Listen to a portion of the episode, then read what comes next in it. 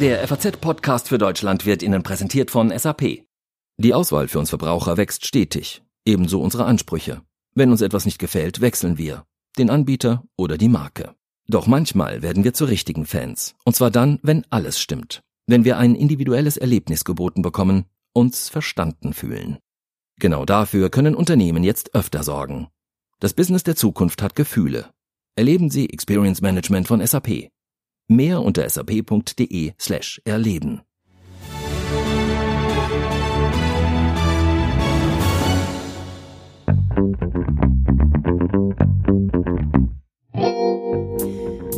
Der Ölpreis ist in dieser Woche so stark eingebrochen wie zuletzt vor knapp 30 Jahren während des Golfkriegs. Droht uns jetzt eine neue Ölkrise? Und welche Rolle spielen dabei Russland und Saudi-Arabien? Das ist heute unser Thema im FAZ-Podcast für Deutschland. Außerdem klären wir, was von der neuen Krankschreibungsregelung im Zusammenhang mit dem Coronavirus zu halten ist. Und wir feiern den 80. Geburtstag von Chuck Norris. Heute ist Dienstag, der 10. März und mein Name ist Sandra Klüber. Hallo. Dass der Ölpreis schwankt, das ist ganz normal. Dass er aber innerhalb weniger Stunden quasi kollabiert, das ist alles andere als normal. Auch wenn er sich heute schon wieder leicht erholt hat. Der Handel an den Rohstoffbörsen in Asien musste gestern sogar kurzzeitig ausgesetzt werden. Ein Grund für den drastischen Preisverfall ist das Coronavirus, das zu einer sinkenden Nachfrage führt. Und dadurch ist ein erbitterter Streit ums Öl zwischen Russland und Saudi-Arabien entstanden. Was hinter diesem Preiskampf steckt und welche Folgen er haben könnte, darüber spreche ich jetzt mit unserer Wirtschaftskorrespondentin in Russland, Katharina Wagner, die mir aus Moskau zugeschaltet ist. Hallo, Frau Wagner. Ja, hallo aus Moskau. Worüber streiten Russland und Saudi-Arabien denn da genau? Also es geht da um verschiedene Konflikte. Einerseits ist es so, dass innerhalb der OPEC, Russland gehört ja gar nicht zur OPEC, aber ist ein, ein Partnerland der OPEC, es schon äh, länger einen Machtkampf zwischen Russland und Saudi-Arabien gibt um die Vorherrschaft über diese, dieses Kartell. Russland ist da sehr wichtig geworden und äh, hat eben vor drei Jahren mit der OPEC diese jetzt äh, bis Ende März noch geltenden Förderkürzungen ausgehandelt. Also OPEC, äh, OPEC vielleicht ganz kurz nochmal, das sind die ölexportierenden Länder, ne? für alle, die da nicht so im Thema drin sind. Genau, und da ist äh, Saudi-Arabien äh, das größte Förderland. Aber ohne Russland kann auch die OPEC äh, nicht mehr so richtig den Preis kontrollieren, weil Russland eben auch äh, zu den wichtigsten exportierenden, ölexportierenden Ländern gehört. Deswegen ist Russland da mit an Bord gegangen, sozusagen, um den Ölpreis weltweit zu stabilisieren 2016. Und das geschah auch vor allem vor dem Hintergrund, dass die Amerikaner eben dieses Fracking entdeckt haben und damit ihr Schieferöl ähm, fördern können, was sie auch in den letzten drei Jahren sehr erfolgreich tun. Und das ist im Grunde auch der Hintergrund dieses ganzen Streits. Denn Russland hat das schon, die russische Ölindustrie sieht das mit zunehmendem Ärger, dass die Amerikaner also ihre Ölindustrie ausbauen, während sie selbst, die Russen, also nicht ihre Förderung ausweiten können, wegen dieser Beschränkungen, die sie mit der OPEC gemeinsam vereinbart haben. Und dafür nimmt äh, Russland jetzt eben auch niedrigere Ölpreise in Kauf. Kann man das so zusammenfassen? Ja, das kann man so zusammenfassen, denn die Russen gehen davon aus, dass sie einen niedrigeren Ölpreis ganz gut abfedern können. Ihre Ölindustrie ist tatsächlich anders als die amerikanische, kann mit einem niedrigeren Ölpreis äh, ganz gut leben. Die Förderung ist sehr viel günstiger als das, was die Amerikaner mit dem Fracking machen, weil das zum Teil eben auch alte Vorkommen sind, die schon lange ausgebeutet werden und mit einfachen Techniken und so weiter. Das ist also nicht so teuer. Und sie müssen, sie haben auch noch den Vorteil, dass ihr Staatshaushalt auch mit einem niedrigen Ölpreis ganz gut äh, leben kann. Das ist, äh, ist umgestellt worden in den letzten Jahren. Mhm. Und ähm, so haben sich die Russen offenbar gedacht, äh, jetzt versuchen wir es einfach mal. Wir, wir lassen den Ölpreis jetzt sinken und äh, hoffen, dass damit dann die Amerikaner aus dem Markt gedrängt werden. Wie wurde die Entscheidung aus diesem Bündnis mit der OPEC auszuscheren denn in Russland aufgenommen? Also da gibt es natürlich verschiedenste, verschiedenste äh, Gruppen, die das hier aufnehmen. Also einerseits gibt es da die Analysten und Fachleute, die sind alle äh, ziemlich schockiert. Es hat alle überrascht, dass, dass tatsächlich die Russen das zu diesem Zeitpunkt, äh, wo ja wirklich die Weltwirtschaft ohnehin schon so geschwächt und, und in Turbulenzen ist wegen des Coronavirus, dass sie zu diesem Zeitpunkt wirklich aussteigen, hat wirklich viele, viele schockiert. Auch Leute aus der Ölbranche schockiert, ähm, alle bis auf Rosneft, die sind natürlich da begeistert, haben das, auch, haben das auch öffentlich gemacht, dass sie das richtig finden. Genauso die Vertreter des Regimes äh, haben das auch begeistert äh, kommentiert, dass man nun also den Amerikanern sozusagen damit äh, eins auswischen könnte. Ähm, Analysten, wie gesagt, sind, sind schockiert und sagen, also der Preis, den, den auch Russland dafür zahlen muss, ist mhm. sehr hoch. Wobei man ja auch nicht mal weiß, ob sie mit ihrer Strategie da wirklich Erfolg haben, denn dass nun in Amerika die gesamte Schieferölindustrie äh, zu, zugrunde geht, ist, ist auch nie so wahrscheinlich. Also Aber was ist denn die wahrscheinlichste Folge dieser Entscheidung? Na, die Folge ist erstmal, dass jetzt alle müssen jetzt damit klarkommen, dass dieser Ölpreis so niedrig ist, dass die, dass die Märkte, dass die Kurse abgerutscht sind, auch, auch in Russland heute sind die Kurse gefallen, auch der großen russischen Energiekonzerne. Das muss man jetzt erstmal aussitzen und, und abwarten, was da weiter passiert. Die Strategie offenbar Moskaus ist eigentlich, dass man natürlich jetzt erstmal diesen Abfall hat, aber äh, sich das dann einpendelt und man den Nutzen dann am Ende möglicherweise hat, dass da die Konkurrenz sich etwas lichtet auf, dieser, in, äh, auf dem Ölmarkt. Aber natürlich ist es gar nicht abzusehen, wie, wie es weitergeht. Es gibt auch immer noch die Möglichkeit, dass sich Russland doch wieder mit der OPEC zusammenrauft. Genau dass, darauf äh, wollte ich auch gerade noch mal zu sprechen kommen. Ist denn da eine Lösung auch überhaupt noch in Sicht? Ja, also die ist nicht, die ist nicht ausgeschlossen. Also heute hat auch zum Beispiel der russische Energieminister Novak noch mal gesagt, das bedeutet jetzt nicht, dass man nie wieder mit der OPEC zusammenarbeite. Es ist einfach eine Verhandlungsrunde sozusagen jetzt gescheitert und natürlich ist das erstmal ein krasser Schock für, den, für die Märkte. Aber es bedeutet nicht, dass das nie wieder eine, eine Einigung geben kann. Das ist, das ist sozusagen die einzige Hoffnung auch, wie man das, den Preis, jetzt Ölpreis stabilisieren kann. Eine andere Möglichkeit äh, sehen jedenfalls hier die russischen Analysten im Moment nicht. Dieser Konflikt, der wird uns also auf jeden Fall noch eine ganze Weile beschäftigen. Vielen Dank, Katharina Wagner, nach Moskau für Ihre Einschätzungen. Der niedrige Ölpreis, der hat natürlich weltweit Folgen und auch bei uns in Deutschland ist der Heizölpreis gerade extrem niedrig und auch die Benzinpreise werden voraussichtlich sinken. Das klingt ja alles erstmal ziemlich toll für uns Verbraucher, aber ob es da nicht doch einen Haken gibt, darüber will ich jetzt mit unserem Finanzredakteur Christian Siedenbiedel sprechen. Hallo Herr Siedenbiedel. Hallo, guten Tag. Ja, sollten Verbraucher ihre Heizöltanks im Keller denn jetzt mal schnellstmöglich volllaufen lassen? Also ich würde denken, wer einen leeren Heizöltank hat, tut gut daran, im Moment Öl zu kaufen, weil so billig wie das im Moment ist, war es lange nicht mehr und man weiß auch nicht, ob es so schnell so tief bleiben wird. Also von daher würde ich im Moment Öl kaufen. Man muss natürlich aufpassen, dass man es nicht übertreibt und jetzt in irgendwelchen Kanistern Öl lagert. Der ADAC hat schon davor gewarnt, man solle kein Benzin unsachgemäß daheim lagern, um das zu bunkern. Also das macht sicher keinen Sinn. Aber Hausbesitzer, die irgendwie überlegen, wann sie ihren Öltank füllen, sind sicher gut dran, wenn sie es jetzt machen. Also durchaus gute Nachrichten für Verbraucher und auch Unternehmen in Deutschland. Aber ist das jetzt wirklich uneingeschränkt eine gute Nachricht, dieser niedrige Ölpreis? Also man hat Anfang dieser Woche gesehen, dass die Aktien sehr abgestürzt sind. Das deutet ja darauf hin schon, dass viele Leute das als ein beunruhigendes Signal wahrnehmen.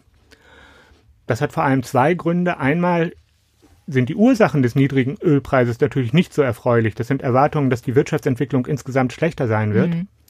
Und zum anderen können in Amerika Ölunternehmen betroffen sein, die mit dem niedrigen Ölpreis nicht leben können und die aber sehr starke Schulden haben bei Banken, was wiederum Banken beeinträchtigen kann. Von daher könnte da auch eine Krise heraufziehen. Genau, wir haben ja gerade auch schon mit unserer Moskau-Korrespondentin darüber gesprochen, dass der Ausstieg Russlands aus diesem äh, OPEC äh, zusammen oder Moment mal, aus diesem aus diesem OPEC-Bündnis ähm, ja durchaus sich gegen Amerika richtet. Also eigentlich hat ja Russland den Plan, äh, damit auch die amerikanische Ölwirtschaft zu zerstören oder zumindest äh, stark zu schädigen. Ist das denn möglich mit dieser Maßnahme? Auf jeden Fall ist es so, dass es in Amerika viele Ölunternehmen gibt, die einen höheren Ölpreis brauchen, damit ihr Geschäft funktioniert. Das ist vor allem die Fracking-Branche, die mit unkonventionellen Methoden Öl aus Schiefergestein herauslöst. Das ist in der Regel teurer, als wenn jemand in der Wüste oder in Russland Öl einfach so aus dem Boden sprudelnd bekommt. Mhm. Von daher brauchen diese Unternehmen einen höheren Ölpreis, damit sie wirtschaftlich arbeiten können. Wenn der jetzt dauerhaft niedrig bleibt, werden da schon welche in Schwierigkeiten geraten. Die wiederum haben Schulden bei Banken und das könnte wieder Banken beeinträchtigen. Betrifft das dann vor allem kleinere Unternehmen? Ja, die Fracking-Unternehmen sind eher die kleineren tendenziell. Die großen Ölkonzerne werden da sicher etwas länger durchhalten, aber die Sorgen betreffen vor allem kleine Ölunternehmen, die sich über Hochzinsanleihen finanzieren. Das ist immer eine etwas riskante Sache. Und wenn der Ölpreis da sehr niedrig ist, gibt es da Gefahren. Also dieser niedrige Ölpreis könnte tatsächlich dramatische Auswirkungen in Amerika haben. Wie wird sich Ihrer Einschätzung nach denn der Ölmarkt generell entwickeln in den kommenden Monaten? Wenn das so bleibt, dass Russland und Saudi-Arabien nicht zusammenarbeiten und die Signale sind im Moment dafür da, dann wird das den Ölpreis lange weiter niedrig halten. Die Bank Goldman Sachs rechnet sogar damit, dass er bis zu 20 Dollar runtergehen könnte. Das wäre nochmal erheblich weniger als jetzt. Jetzt aktuell ist er gerade heute? Aktuell ist er bei 37 Dollar. Das ist wieder etwas mehr als am Montag. Am mhm. Montag war er so stark wie seit dem ersten Golfkrieg 1991 nicht mehr eingebrochen, mhm. um mehr als 30 Prozent auf ungefähr 31 Dollar. Jetzt heute gab es eine gewisse Erholung wieder auf 37 Dollar. Aber immer noch Aber extrem niedrig. Einfach, immer noch ne? wenig. Also ja. noch zum Jahresbeginn waren es ungefähr 70 Dollar gewesen, also fast das Doppelte und in vergangenen Jahren auch 100 oder auch 120 Dollar. Daran hatten sich viele Leute gewöhnt und inzwischen ist es halt sehr billig geworden. Und welche Folgen könnte das international haben, auch abseits der USA vielleicht? Für viele Unternehmen ist es natürlich auch gut, wenn Öl billig ist. Das darf man nicht unterschätzen dabei. Das ist ein wichtiger Kostenfaktor und es könnte auch so ein kleines Konjunkturprogramm für manche Unternehmen bedeuten. Commerzbank schätzt auch, dass die Inflation in Deutschland zum Beispiel auf Null zurückfallen könnte, wenn das Öl so billig bleibt. Das wären sicher auch positive Signale. Also, es gibt positive und negative Folgen dieses extrem niedrigen Ölpreises. Wie er sich in den kommenden Monaten entwickeln wird, das bleibt aber abzuwarten. Vielen Dank, Christian Siedenbiedel, unser Finanzredakteur, mit Ihren Einschätzungen. Vielen Dank.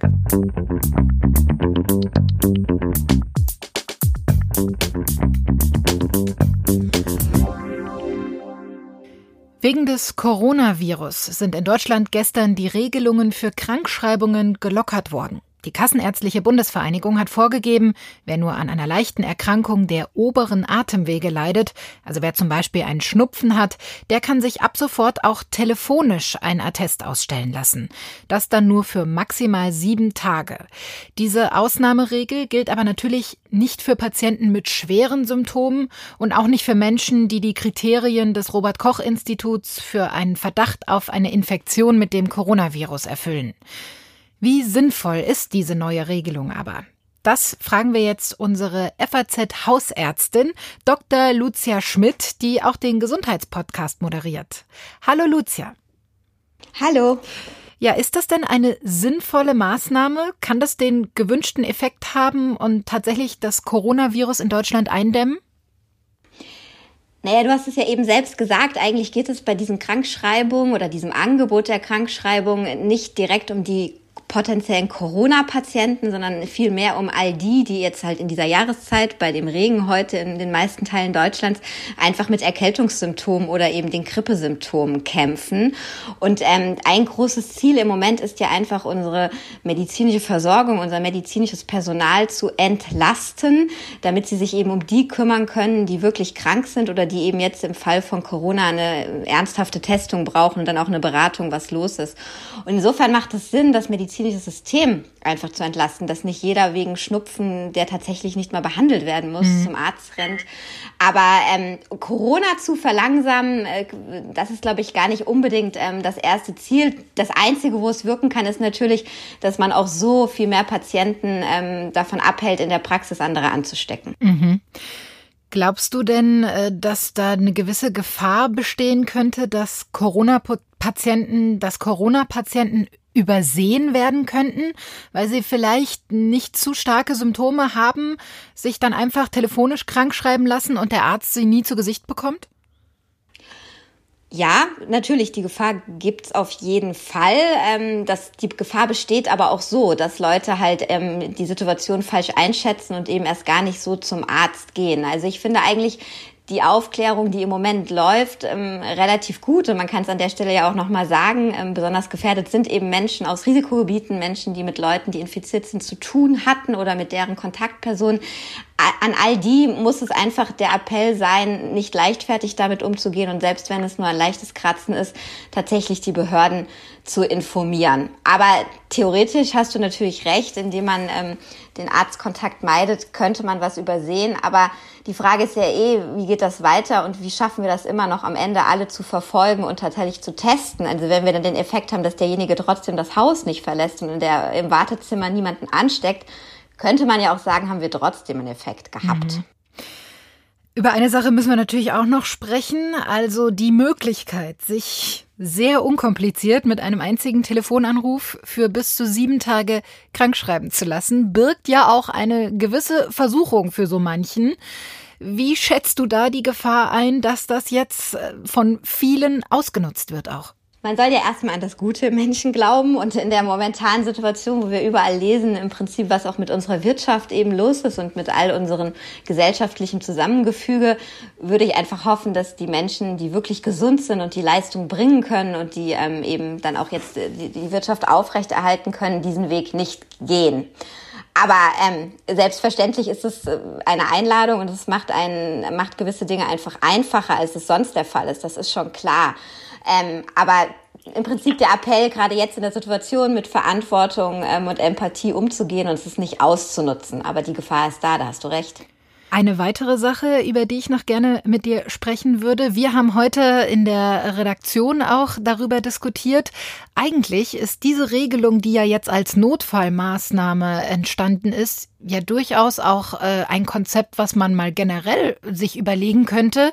Denn insgesamt ist es ja so, man hat eine Erkältung, muss zum Arzt, um sich krank schreiben zu lassen und hat dann oft das Gefühl, dass man dort kranker wieder rauskommt, als man reingegangen ist. Aber bisher ist ja die Regelung nun mal so, dass man ein Attest braucht, was nur der Arzt vor Ort ausstellen darf. Wie ist da deine Einschätzung? Klingt das eigentlich nach einem Plan, den man auch mal generell umsetzen könnte in Deutschland? Ja, da können wir vielleicht an die Frage von eben nochmal anknüpfen. Ähm, soweit ich weiß, gibt es ja auch eben Untersuchungen oder erste Studien, die zeigen, dass die Menschen gar nicht so viel mehr krank sind oder eben krank machen, nur weil sie nicht mehr zum Arzt müssen, sondern um sich eben eine Krankschreibung zu holen, sondern tatsächlich ist es so, dass man, ähm, dass die Leute relativ ehrlich mit all dem umgehen.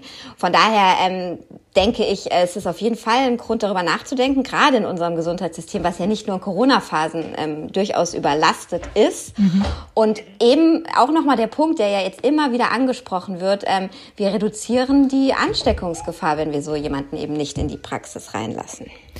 Ja, auch ganz unabhängig vom, vom Coronavirus, ja. Genau, also und ich meine, was auch ein großes Diskussionsthema ist und wo jetzt ja auch ähm, die, die dafür sind und die mit Recht dafür sind, ist das Thema Telemedizin im Moment. Ne? Also da gibt es ja auch ganz viele Anbieter, die das jetzt unter anderem Ärzten ähm, relativ umsonst zur Verfügung stellen, weil sie sagen, auch da können wir viel größer und viel unkomplizierter Menschen, sag ich mal, abchecken, mit denen ähm, besprechen, wie es weitergehen soll, gucken, ob eine ernsthafte Erkrankung dahinter steckt, ohne dass sie Wege auf sich nehmen müssen und es in sehr viel effizienterer und kürzerer Zeit tun. Also auch dieses Thema, glaube ich, wird äh, jetzt durch Corona befeuert und wird ähm, auch nicht wieder so schnell abklingen, wenn Corona hoffentlich abgeklungen ist.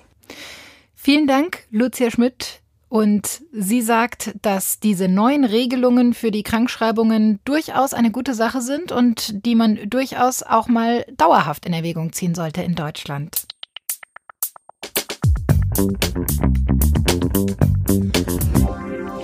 Chuck Norris, ein Mann, der den meisten eher als Witz bekannt sein dürfte und ein Mann, der heute stolze 80 Jahre alt wird. Grund genug, das Phänomen Chuck Norris Witz mal genauer unter die Lupe zu nehmen. Dafür habe ich Unterstützung und zwar von meinem Kollegen Axel Weidemann aus dem Feuilleton. Schön, dass du da bist, Axel. Hi. Falls irgendjemand gar nichts damit anfangen kann, was ist denn ein Chuck Norris Witz? Kannst du das nochmal kurz erklären? Ja, Chuck Norris Witze, wie wir sie in Deutschland nennen, sind ja eigentlich keine Witze, sondern Fakten. Harte Fakten. Ähm, so ein Chuck Norris Witz funktioniert eigentlich immer über die Umkehrung. Also Chuck Norris schläft bei Licht, nicht weil er Angst vor der Dunkelheit hat, sondern weil die Dunkelheit Angst vor ihm hat. Das ist so ein mhm. Fakt über Chuck Norris. Und das hat mal angefangen ähm, auf dem amerikanischen Satireportal Something Awful, so irgendwo um 2005. Ähm, da war eigentlich Vin Diesel in der ähm, im Fokus dieser Fakten über Vin Diesel, weil der damals diesen Film machte, der Baby Nator. Und dann fanden die Fans aber, dass das mit Chuck Norris viel lustiger ist. Und dann stand Chuck Norris im Fokus dieser Geschichte. Conan O'Brien hat das dann aufgenommen in seiner Late-Night-Talkshow mhm. und seitdem äh, ist es eigentlich nicht Wann war das 2005 dann? 2005, genau. Und seitdem ist es eigentlich äh, nicht mehr zu stoppen und ist auch so eine Art äh, Selbstbausatz für Witze geworden. Also ähm, Chuck Norris Witze respektive Fakten zum selber herstellen. Chuck Norris, selbst wie Vin Diesel ja auch eigentlich ein Schauspieler. Was ist der denn eigentlich für ein Typ? Ja, Schauspieler ist er geworden. Vorher war wirklich Kampfkünstler, Martial Artist, hat sogar sein eigenes ähm, System entwickelt, sagt man. Chan Kukdo, das Chuck Norris System. Ähm, irgendwie eine Abart des Taekwondo. Jetzt werden wahrscheinlich zahlreiche Kampfkünstler wahnsinnig werden. Ähm, als Typ ist er eher so die Marke Teddybär, die einem das Genick brechen kann. Mhm. Und ähm, war auch mal Militärpolizist, also kommt ursprünglich auch vom Militär und ist eigentlich jemand, der vor allem weiß, wie man gehen und stehen muss. Also nicht für die hohe Schauspielkunst vielleicht bekannt, könnte man das so zusammenfassen? Na, im Gesicht passiert ein bisschen weniger als mit dem ganzen Körper. Und das mhm. hat natürlich auch seinen Grund. Er weiß, anders als das andere seiner Kampfkünstlerkollegen äh, wissen, die auch geschauspielert haben, dass er mit dem Gesicht vielleicht nicht ganz so viel kann als mit dem ganzen, wie mit dem ganzen Körper. Ähm, und darauf konzentriert er sich dann eben auch. Und äh, genau diese Schauspielkarriere hat ja dann letztlich auch die Grundlage für die Chuck Norris Witze gelegt, weil die eben immer diese übersteigerte Kraft von ihm ja herausstellen. Magst du denn eigentlich persönlich Chuck Norris Witze? Ich weiß nicht, kann man Chuck Norris Witze nicht mögen eigentlich? Also es gibt schon sehr, sehr bezaubernde Chuck Norris Witze. Was ist denn dein absoluter Lieblings-Chuck Norris Witz? Also einer, der ganz weit oben ist, ist natürlich äh, der, das äh, Monster äh, im Schrank nachgucken, ob Chuck Norris da ist. Mhm. Oder aber auch ähm, der, dass Chuck Norris eine Drehtür zuschlagen kann. Oder aber auch der, dass ähm, Chuck Norris in Wirklichkeit vor zehn Jahren schon gestorben ist, der Tod aber bisher nicht den Mut hatte, es ihm zu sagen. Oh, das am 80. Geburtstag hat fast was Makaberes. Aber weiß man denn eigentlich, wie Chuck Norris selbst diese Witze, Schrägstrich Fakten findet? Er hat irgendwann auf seiner Website dann mal dazu Stellung genommen und eigentlich auch ganz rührend weil er gesagt hat, ja, ähm, er finde das schon, er finde es schon ganz amüsant und einige Sachen seien wirklich witzig, aber er würde sich auch darüber freuen, wenn die Leute sich dann mal über wirkliche Fakten äh, über Chuck Norris, ähm, wenn, er, wenn sie sich dafür interessieren würden. Na, da haben wir ja heute vielleicht zumindest mal einen kleinen Beitrag ähm, geleistet. Er selbst geht ja aber auch durchaus äh, selbstironisch an diese Sache ran und ähm, es gibt zahlreiche Aufnahmen von ihm, die zeigen, dass er diese Witze auch zum Teil selbst vorträgt. Wir können mal in einen reinhören. When the boogeyman goes to sleep every night, he checks his closet for Chuck Norris. Und wir hören es, das ist ja zeitgleich auch einer deiner Lieblingswitze. Das war ja quasi die englische Variante deines Favoriten. Vielleicht hören wir ihn nochmal von dir. Monster gucken im Schrank nach, ob Chuck Norris da ist. Ja, und uns bleibt nicht mehr viel übrig, als ihm alles Gute zum 80. Geburtstag zu wünschen. Happy Birthday, Chuck.